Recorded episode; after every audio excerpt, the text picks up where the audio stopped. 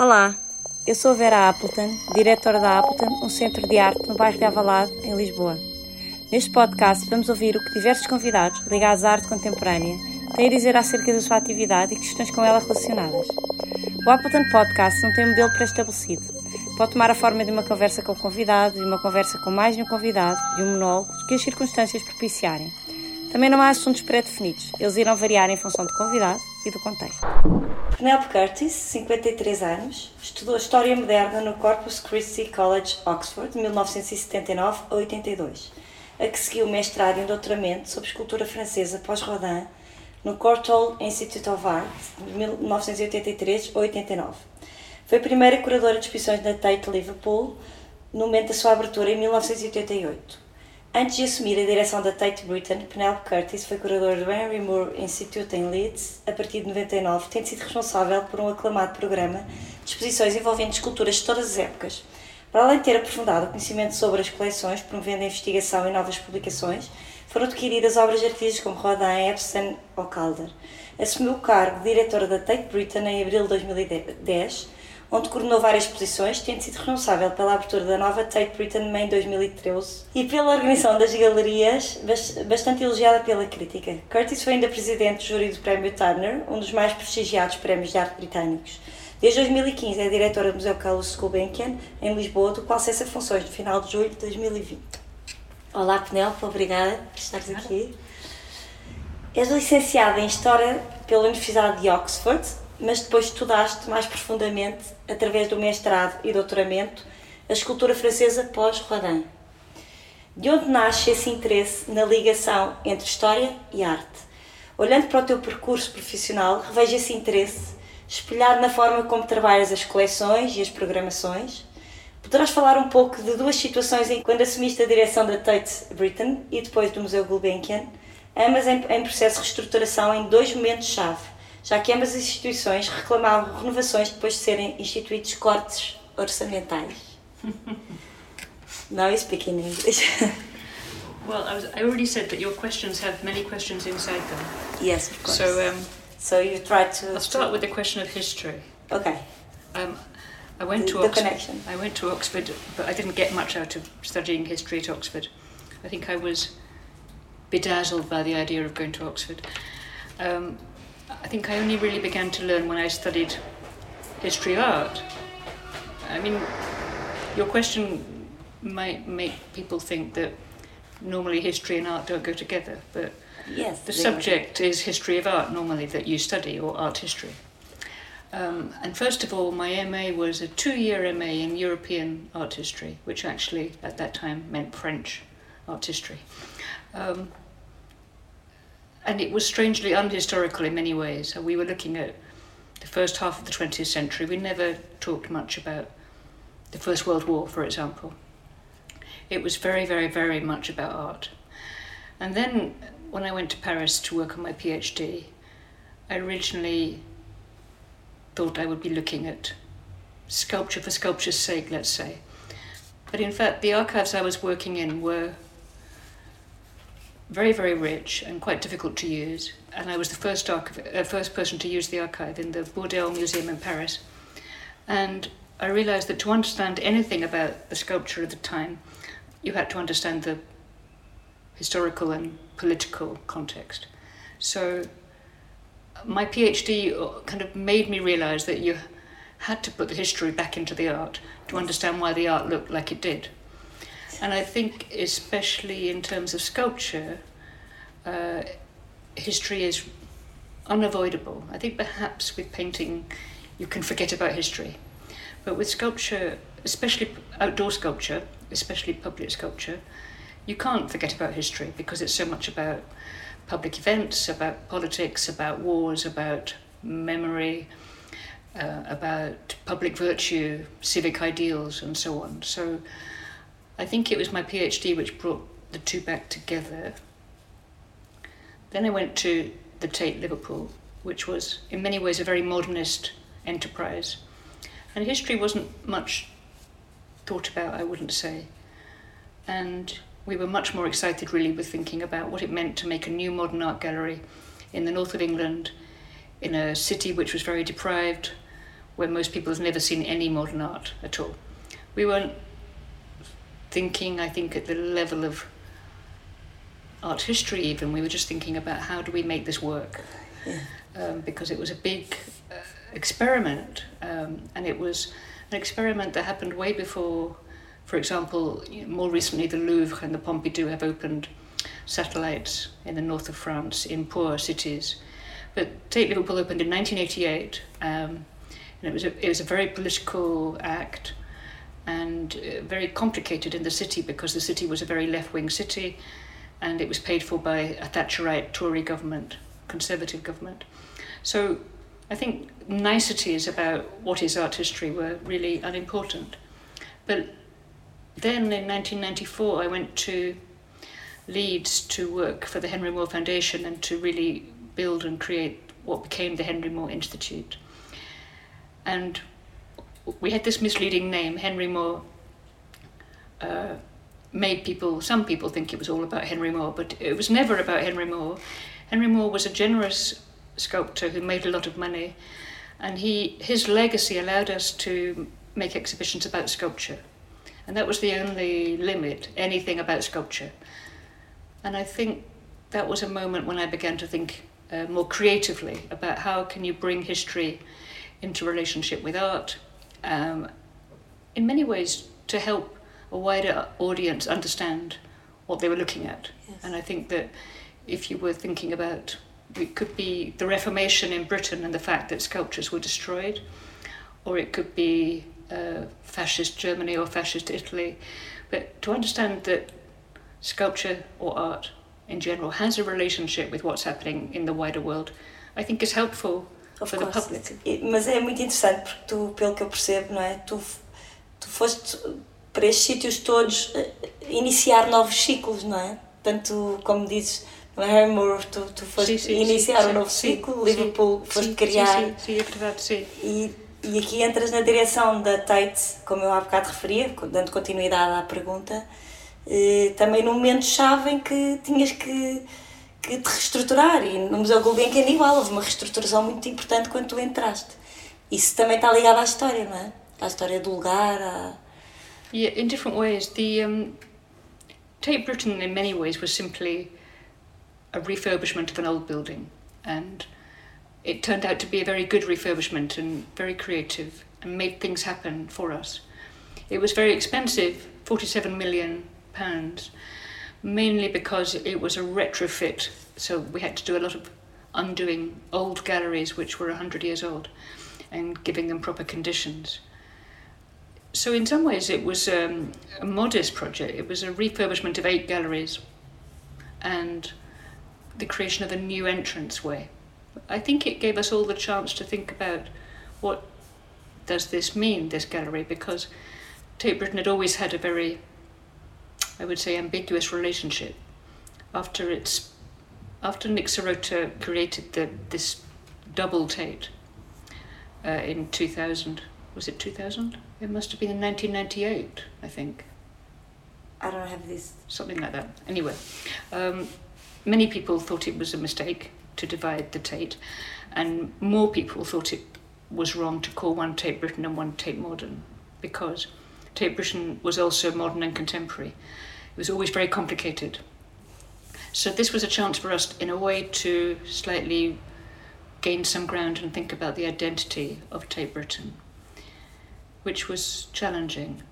I think it was nice to work with Caruso St. John architects because they too were very interested in the history of the building and to, to make the point really that the building actually was quite a beautiful building and that many of our visitors preferred to go to Tate Britain to look at art because Tate Modern was more like a, an airport for them and they found it not only too busy but also not very good viewing conditions for painting especially. So we wanted to revalorize the building and to think also about its history. So together, really, we were doing quite a lot of research on the site. Um, you mentioned the fact that it had been a prison, and that was something we wanted to think about, and we asked a few artists to think about it too. And we also made new commissions. So it was a chance to slightly uh, reposition the Tate, uh, Tate Britain, because I had that unfortunate task of really always having our trustees compare Tate Britain to Tate Modern, and Tate Britain never got more than a quarter of Tate Modern's visitors. So for the trustees, it was always a problem. And in fact, it, it had quite a good number of visitors. It had a, probably 1,200,000 visitors a year, but Tate Modern was getting 4 million. So, so it's incredible. And then things changed. Also, I think that Tate Modern benefited from a general growth of the site around it. So people went to Tate Modern and to that area of London much more. And Tate Britain became more like a kind of pilgrimage site almost that you had to make a, a special trip. So I, I think we did quite a good job, but we didn't really shift the figures. Okay. A minha próxima pergunta é criava justamente essa, esse paralelismo entre o que viveste na Tate Modern com a Tate Britain e quando chegas ao Museu Gulbenkian, hum. chegas perante uma, uma situação de, de, em que se pretende associar justamente o CAM ao, ao Museu da, da Fundação Gulbenkian e então optou-se por, por dividir não é? coleção de fundador, a coleção moderna e criando uma dinâmica de programação expositiva reflexo dessa intenção. Isso para ti foi interessante, haver de certa forma sim, este sim, paralelismo? Sim, sim, sim. Não totalmente, mas sim. Um, because of course in, in, in Tate Britain we had a national collection. It was all British art from the 1500s through to now. And in Tate Modern, there was international art, which sometimes included British artists. So, in a way, what was similar in Portugal was that the modern collection is essentially a national collection, a modern Portuguese collection, but in a much shorter period and a much weaker collection, I must say. Um, whereas the Tate Britain collection is probably the best collection of British art in the world. Um, the the Gulbenkian collection was is very fragmented and um, very weak in some areas.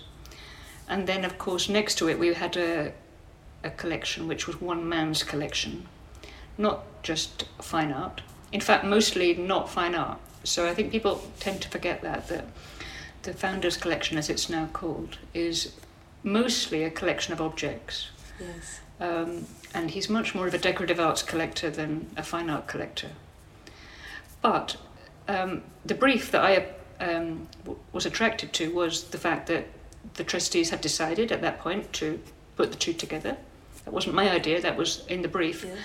Um, and I thought that was a really interesting challenge. And I still think, whatever's going to happen, I don't know, I still think that it is a it makes the Gulbenkian quite a unique place right now and gives it a, a quite special identity which could be built on. It's, to- it's totally uh, unique in that sense in Portugal to have an old collection and a modern collection together. Together. Um, and it's pretty unusual in the world more widely. Yes, porque isto no fundo junta. É um, acaba por ser um caso paradigmático para ti, porque no fundo tu aplicas os teus grandes interesses, que eu acho que são sobre história, arquivo, arte, museologia, arquitetura, não é? É quase tudo. É quase tudo.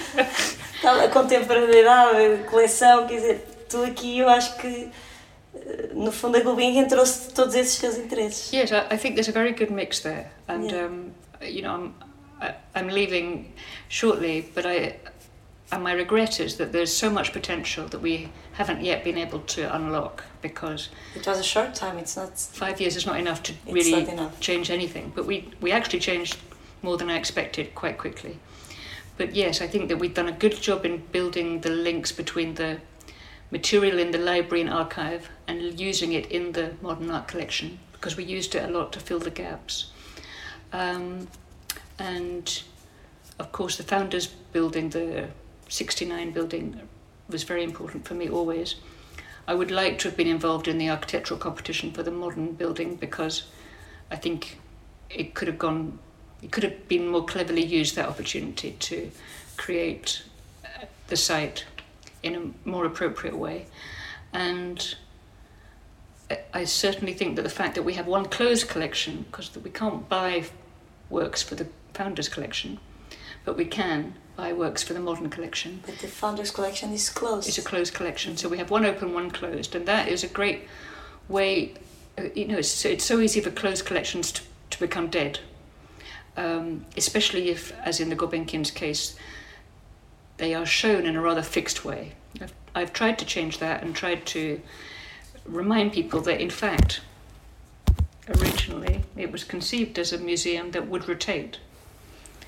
The, uh, having now read all the papers, it, uh, rotation was an important principle, but Yes. that hasn't been followed through.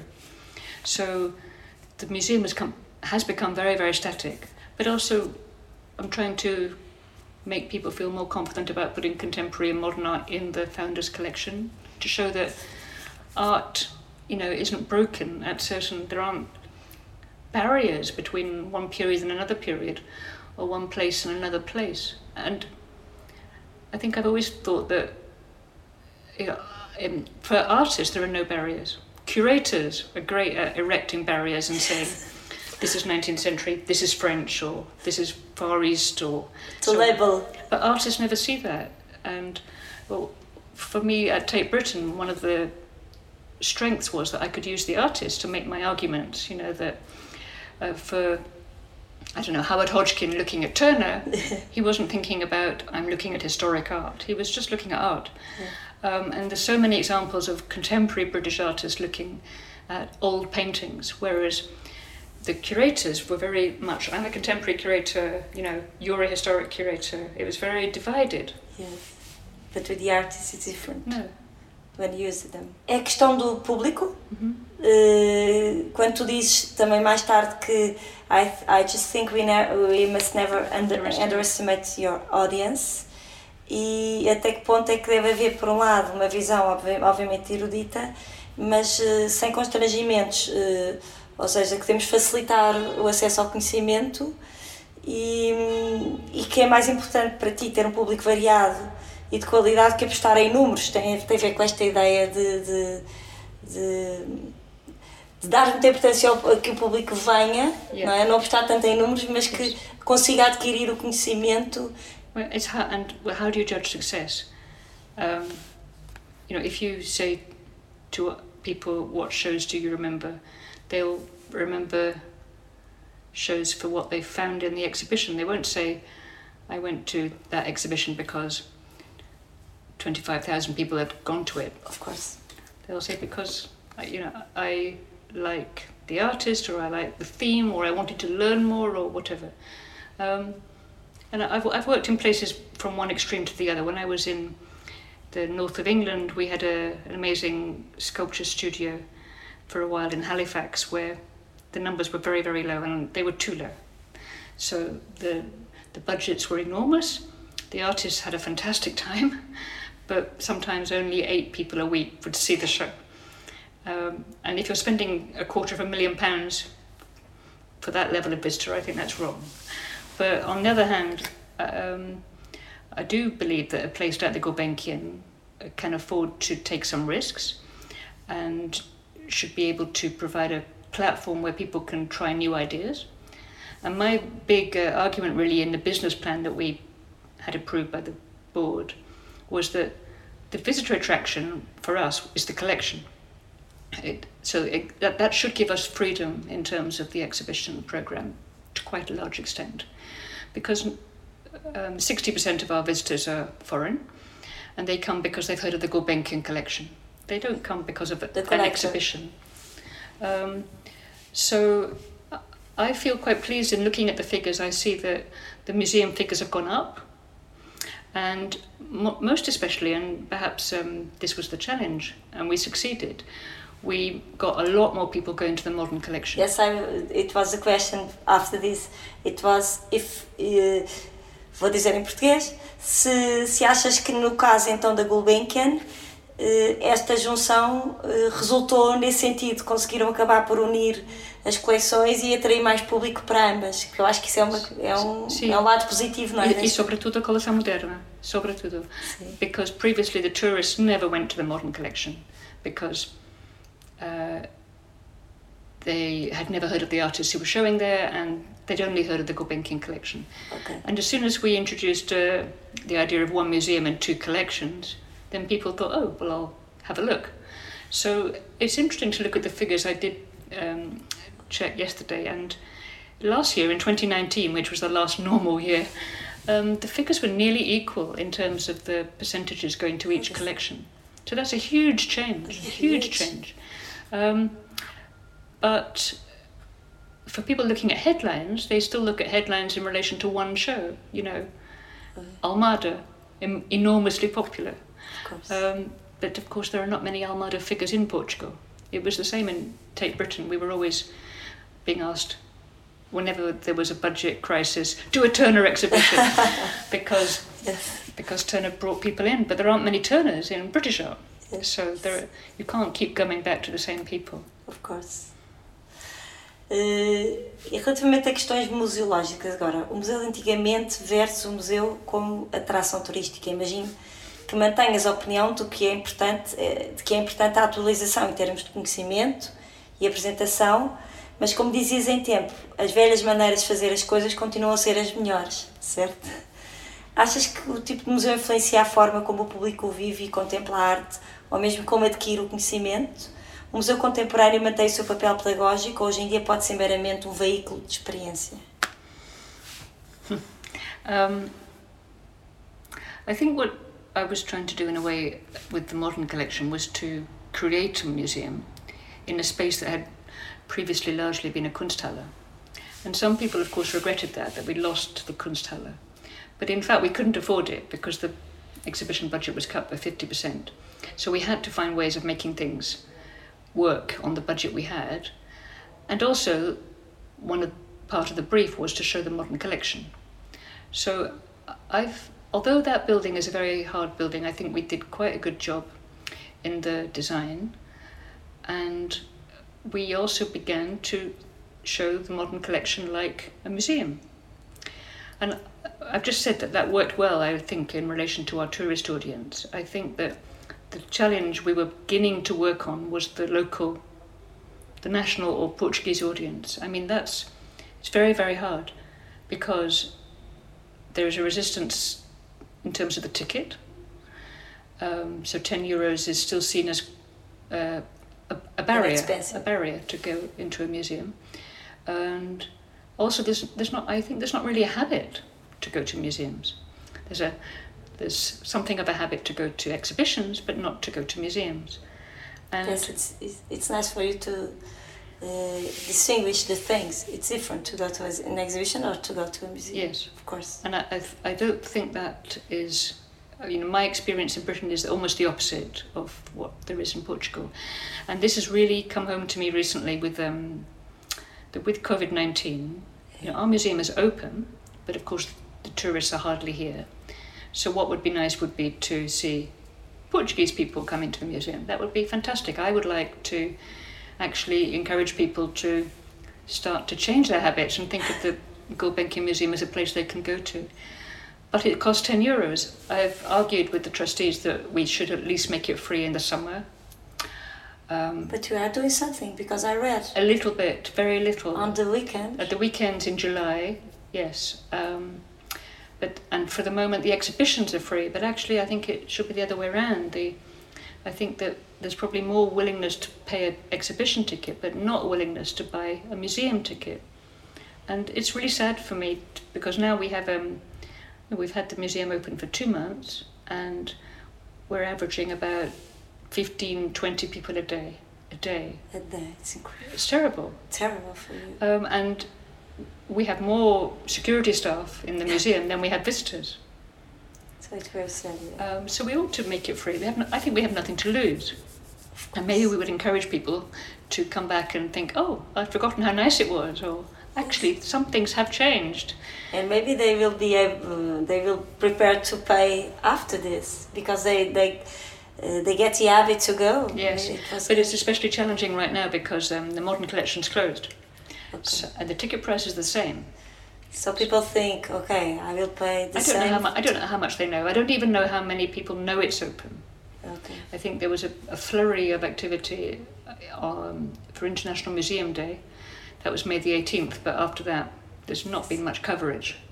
E agora falando em português, eu há uns tempos estava a falar com uns amigos meus e ai que saudades que temos de ir ver exposições e, e de ir a museus, é o que me faz mais falta. E eu dizia, mas as coisas estão abertas. há muita gente que acha que está tudo fechado. Eu sei, sim, sim. É um erro. Sim, É eu um- acho que precisa de fazer uma campanha. Uma campanha, porque Sim. a percepção é de que estamos todos fechados e nós Sim, estamos todos a trabalhar. Sim, sim, E verdade. temos pouquíssimo público. Mas eu acho que as pequenas galerias têm mais público do que os museus. Pois, está qualquer coisa aqui a funcionar. a coisa que não funciona. Passando para uma pergunta que está muito longa, Penélope, sobre arquitetura, porque é uma área que tu disseste que te interessava especialmente. Eu vou fazê-la devagar, mas depois vamos falando sobre ela. Ok. Eh, sei que é um tema que te interessa muito e fomos buscar um, um artigo para o New York Times de 2004 da Anne Wilson Lloyd, que só o título, só o título é acordamos logo If the museum itself is an artwork, what about the art inside? E no qual ela refere o efeito Bilbao, obviamente referindo-se ao Museu Guggenheim Bilbao, desenhado por Frank Gehry, referindo que os museus investem numa arquitetura muito sofisticada que nem sempre serve os propósitos do perfil da instituição, mas a economia do lugar. E que a arquitetura espetacular pode produzir espaços de exibição menos ao serviço da- das obras de arte e mais ao serviço do próprio edifício enquanto arte. Vamos. Isto é uma pergunta. Sim. E a seguir então vamos para outra. Então sobre esta, sobre esta questão. Um, well, yes, I, I pretty much agree.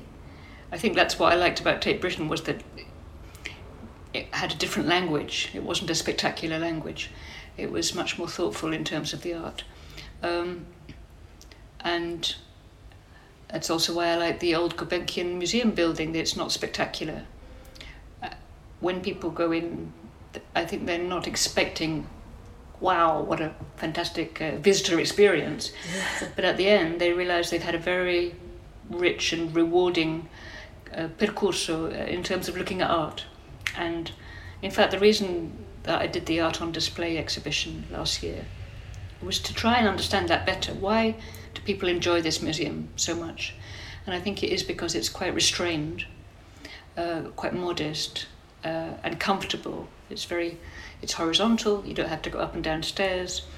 You can see nature. You don't have to worry about getting lost. So it, the modesty of that project, I think, is fantastically successful. When I arrived here, I thought that the Leslie Martin building was going to be the big challenge, and I think in the end it was easier to manage than I expected. I worked with um, the architect at the Gulbenkian, Rita Albergaria, who was really helpful, and I think we found quite a good model in displaying the collection. And my worry now is that by choosing Kengo Kuma to do a canopy parlour, um, that's a choice for a kind of spectacular facade, um, which will be really different and challenging to put that on t- on front of a 19. Building. It's not. It's not really a 1980s building. I think it's. It feels more like a 1960s building because the architect was at the end of his life when he designed it. So it's more like a brutalist building, really. And then to have this uh, canopy, that's a challenging thing to do. It might work, but uh, I think it's a big risk. But in terms of what happens inside, I, I fear it that there's not going to be improved spaces for art. It will going- be it's going to this be, situation. it's going to be open up, opened up. It'll be more open with more big spaces um, and more light, more glass. Okay. And um, I understand the problem. I, as far as I can see, there won't it won't help the problem we have in terms of creating good viewing conditions. So um, yes, of course, but um, this is all over the world. All over the world. especially where people have to raise money, they go for a spectacular looking project um, to bring in the sponsors. That wasn't the case, obviously, here, but it's um, it's a very common issue. It's very common and very contemporary because Yes, it's happening. It's but we know that. I mean, But, hap- but it is still happening. Why? yes, I think it's happening a bit less. I would say. I think it has died away. I think, for example, the choice of Caruso St. John at Tate Britain was a step away Okay. from that spectacularity. Ok. So, uh, uh, ou um outro assunto, isto vai ser estranho, nós pensamos no português. Outro assunto é quando o espaço que é ocupado pelo museu é pré-existente com as respectivas memórias que acolhe. Como por exemplo o caso de Tate Britain, quando utiliza uma antiga prisão, Millbank Penitentiary, para albergar o Archive Gallery. Neste caso, chegaste a dizer que gostarias que os visitantes eh, pensassem na origem do edifício. São duas situações totalmente diferentes que gostava que falasses, mas nenhuma é ideal. Eh, referindo à anterior, não é? De um edifício espetacular, e agora esta, quando há uma história e, por trás, às vezes, quando tens que, que pegar no edifício que já existe. O ideal será construir um edifício pensado de origem para ser um museu, com a sua neutralidade quase obrigatória, dispondo-se a acolher obras de arte e funcionar como espaço expositivo, de arquivo, depósito, coleções. O exemplo da Gulbenkian é nesse aspecto mais próximo do ideal para ti, eh, já que os edifícios foram pensados e desenhados por Rui Gervis da Toguia e Pedro Cid e Alberto Pessoa desde o princípio para corresponder de forma fluida e orgânica a essas funções específicas. Uh, pronto, resumindo. resumindo, sim. Há duas situações aqui de que falamos: a espetacularidade, já respondeste, e agora o segundo caso, que é quando pegas num edifício que tem uma história, que para ti é importante que essa história não se perca, uh, e se essa situação, às vezes, apesar de ter esse, esse valor acrescentado de memória, continua a não ser o ideal para ti? Esta é a minha pergunta. E, e transportar isso para o caso da Gulbenkian. O que é que é o Gulbenkian para ti? O que é que foi? Hum. Porque também tem memórias, também tem, não é? Mas, por outro lado, foi construído já de, de uma maneira mais racional a pensar no propósito final. It's nice talking to you because you're not a journalist, but that means your questions are very complicated. but journalists ask one question, they want one answer. And you're so just, sorry, I'm not. A, I don't intend to be a journalist. Gosto disso, é uma conversa. Yes. É, não é entrevista, é uma conversa. Um, but to so to go back to the Tate Britain, I, I didn't want to make too much of it because, of course, the building was designed as an art gallery. It was only the site yes. that was a prison. But I thought it would be interesting to the public to know that because most people don't know that.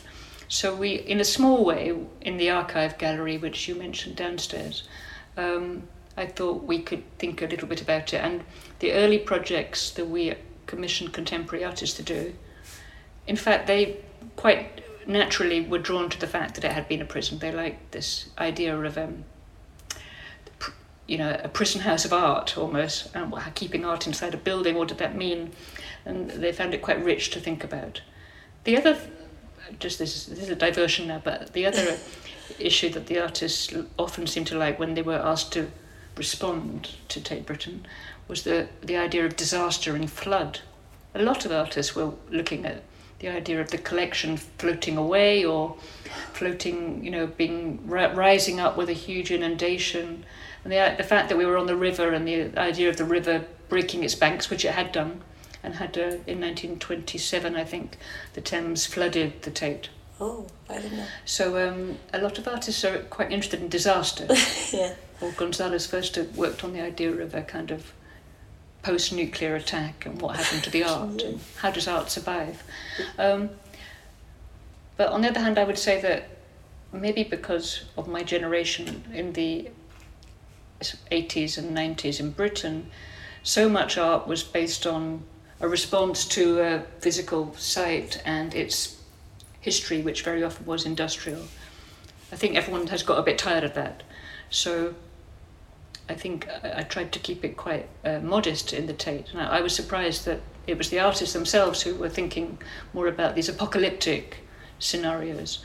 Um, I think Tate, Tate Britain is interesting because it it's very clearly a gallery. Actually, if it has any identity, it's almost American because a lot of the architecture was done by American architects, and it makes it like the National Gallery of Art in Washington, for example.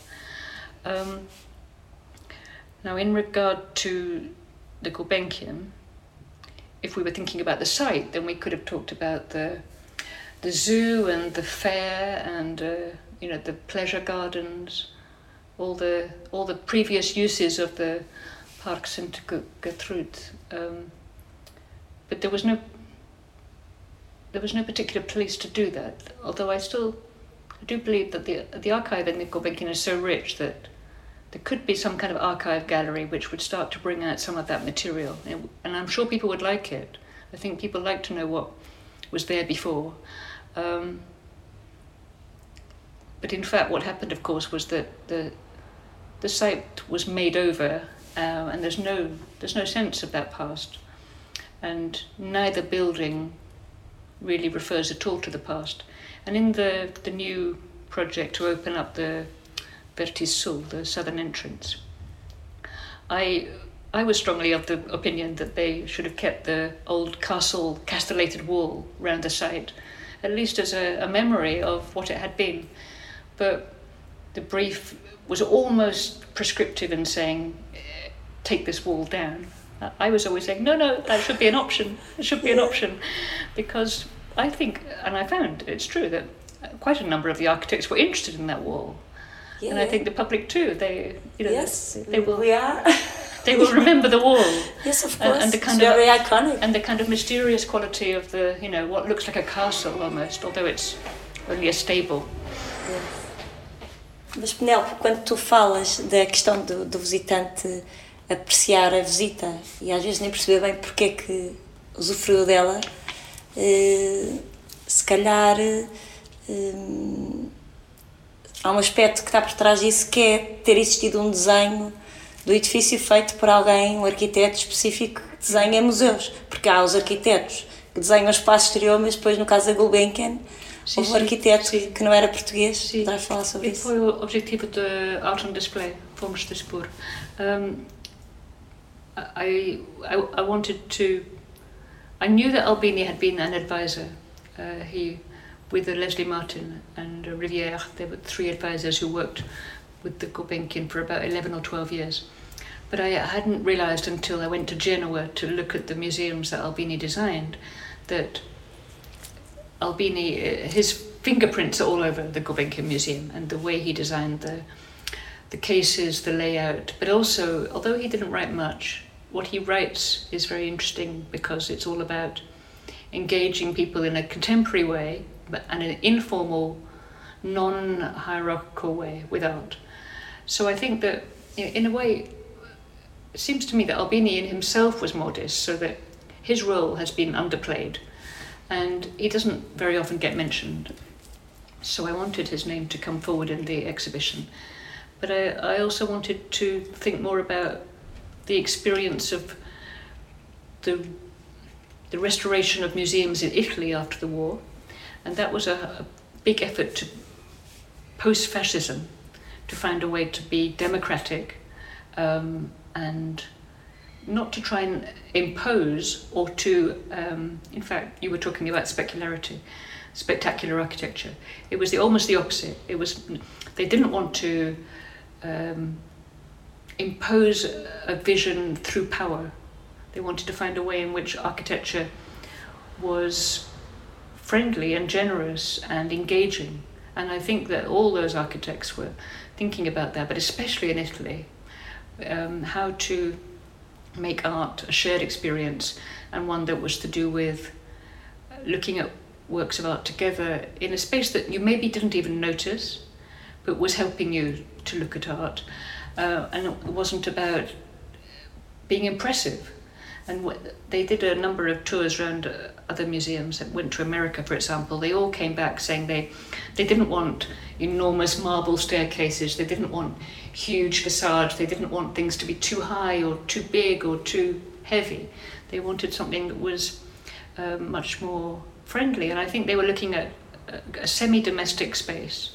That's what the Gulbenkian is like. It's in between private and public, I think. It's, that's why it's unusual this, this is what where I've got to with my research that you know, even though it, um, the roof, the height of the roof is rather low for a museum, 3.2 meters, yes. and that's actually rather successful um, because it's not overpowering. And I think that the fact that I, have done quite a lot of work in comparing the Gulbenkian layout, uh, floor plan, to the museum courthouse floor plan, so that the way that you have a kind of circularity of movement, that it's not enfilade, it's not A to B, it's much more circular and uh, curvaceous, and much more like the way we naturally walk around a building. So, uh, portanto, o que quando há bocado dizíamos que as coisas uh, têm, continuam com essa tendência para a espetacularidade, se calhar se houvesse um programa que definisse que um, um arquiteto teria sempre que trabalhar no museu como um arquiteto especializado em museologia, se houvesse no programa essa, essa obriga, obrigação, obrigatoriedade, sim, sim, sim, as coisas poderiam correr melhor. Sim, é interessante porque um, Maria José Mendonça, she was the woman seconded from the Museu da Antiga to do the original museum program. And she was very uh, well travelled, surprisingly well travelled for a Portuguese woman in that period. And she went to many ICOM conferences and she actually was um, there when they passed a resolution. This was after the Guggenheim had been built in New York. They made a resolution that they would never again allow a museum to be built without the director being involved. I thought this was very ironic for me. In my case, I thought, aha, here we are, here we go again. here we go. Não resiste a esta citação que revela algo que tu defendes ideologicamente. I remember there was a time that I was 16. I would try and make my mother not cook dinner for my father. I used to try and make sure that she wasn't there at the time that she had to be cooking. I wanted her to stand up for her rights, but that didn't really take off. So, foste a primeira mulher diretora da Tate, foste a primeira diretora estrangeira na Gulbenkian. Ser o primeiro dá-te uma sensação de abrir portas para o que aí vem. De certa forma, representas uma vitória na conquista do espaço das mulheres em determinadas funções na história da arte. Há qualquer coisa de realização pessoal ao ser a primeira e ser mulher. Era uma ambição tua ou nem pensavas nisso? Aconteceu naturalmente? Uh, I, I think it did happen naturally, but of course I've always been aware of those things because people ask me questions about them. But you, you say abrir portas. I, I was thinking maybe it's almost like fechar portas. It's like, um, and a lot of people said to me when I came here, people will think that, um, well, you know, uh, you think that you can change things, but in fact, it may be that the change was appointing you. Okay. Um, because in fact, to make changes was been has been very challenging and uh, tough. In terms of um, being a woman in a well, it's complicated, isn't it? I mean, I, again, it's partly to do with my age, so that I went to when I went to Oxford, I was the first woman in my college, which had been all male for for about 400 years. So uh, I got used to being one of one or a very one of very few women so I think that was useful in a way, so that when I began going to board meetings, especially in the Henry Moore Foundation, which was a very traditional organisation, I wasn't uh, phased or destabilised by being the only woman in the room. I'd already got used to that, which is useful. Um, and it, it, can still be useful. But in fact, the, I mean, the strange thing in the Gulbenkian is that I never go to board meetings. None of, none of the directors go to board meetings. So I'm never in that situation. um, and of course, if you look further down the art world, below director level, it's largely female. So um, it's complicated in the art world, isn't it? Because you know the curatorial body is ninety percent female. Yes. Uh, to be a man in the museum now is uncommon. Yes, yes. Um, I never thought about it, it. It's it's a funny mixture because in Portugal, if you look at uh, the people who tend to be the independent curators and the people who are writing the texts in catalogues, that's very male. That really strikes me. How um, a small group of men, maybe half a dozen, are writing all the texts and making most of the exhibitions. But if you look at the museums, the curators are to female. the workers, to the, yeah, the workers the, there. The kind of day to day. Yes. Yeah. Yes, many times I speak about that when because it's totally different. Um, Tens falar português? Português. Porque é completamente diferente uh, a ocupação de mulheres, como se vê, não é? Há muitas galeristas uh, a nível de programação, de agentes, de, de hum. espaços. Sim, sim. Aí há muitas mulheres, mas realmente depois há um desequilíbrio a nível artístico, hum. não é? A hum. nível curatorial. Yes. Uh, por acaso é estranho isto no, no mundo da arte, há essa Well, I, last week I asked Pedro Cabita Reis why almost all the people who write in his catalogues are male. You asked them. you asked him. I asked him. And uh, this. Well, he thought about it for a while and then said, because they have power. Said that? Yeah, which is very realistic, and I think he's a very realistic person. Sobre Portugal e o Museu Carlos Gulbenkian, quando chegaste a Portugal, deparaste com uma realidade menos internacional e mais local. Uhum. Na altura dizias que por um lado era positivo, já que estaria mais virado para o diálogo e menos para questões comerciais. Mas por outro negativo, já que o fraco potencial a nível de mercado constrangia os artistas a internacionalizarem-se. Continuamos nesse mesmo ponto Achas que esta realidade confrontada com o peso das instituições do nosso país tornou o teu trabalho mais difícil, visto ser um contexto pouco maleável e aberto a mudanças? I think that my opinion about the position of artists has not changed very much. Okay. In five years. I, I still think it's very, very interesting scene here in terms of the artists, and I like the fact that it's less commercial. For me, as a curator and a visitor, I find it more varied and more authentic. That's okay. that's still the case, and I think there are very good artists here. Um, but I know that's not enough because I'm not helping those artists survive, or only very slightly. Um, you know, we, we had 500,000 euros to spend a, a year on contemporary Portuguese art. Helps a bit, but not enough.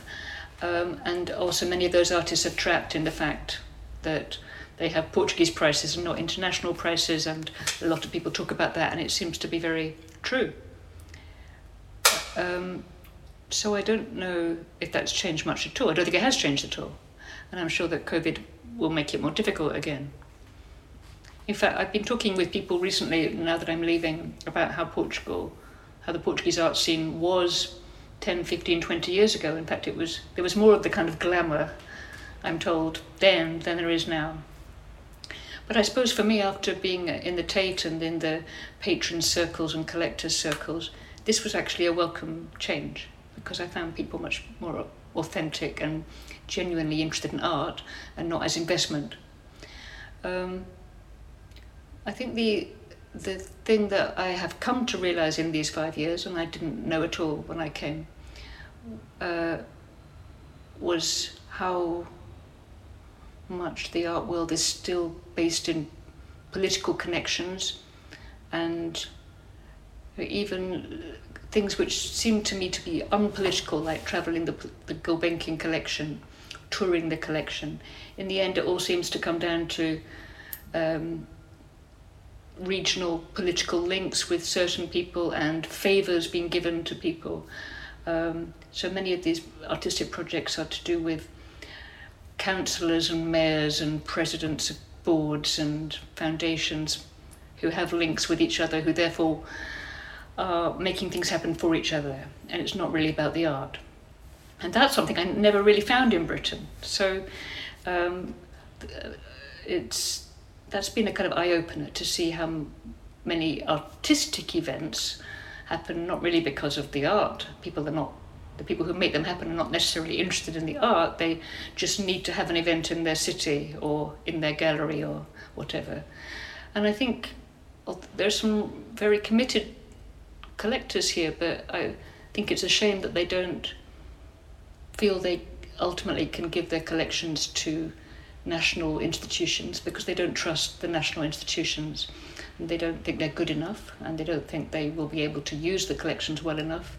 So or to take take care of them. Yes, so they um, it, it becomes more and more uh, fragmented and more private, and that doesn't build a strong infrastructure in a country, and that that's become more obvious, obvious to me. That the I would say the weaknesses in the infrastructure have become more obvious. I, I haven't changed at all my opinion about the artists. I still think they're really interesting, and I like the atmosphere. But I know that's to say that that's a bit pathetic, isn't it? Really. Yes. yes. I think what needs to happen now, though, is that it's it's work on the infrastructure. It's not. I don't even think it's to do with um, the prices or the commercial galleries. I think it's to do with the fact that there needs to be a strong number of nationally national institutions um, and, and also foundations which have a transparency and an interest in being international and not uh, playing to the local public. And uh, I think I think that's a real weakness. Okay, that's a change. That should happen. Obrigada, Penelope, por teres vindo. É interessante. Obrigada. É bom falar francamente. É bom.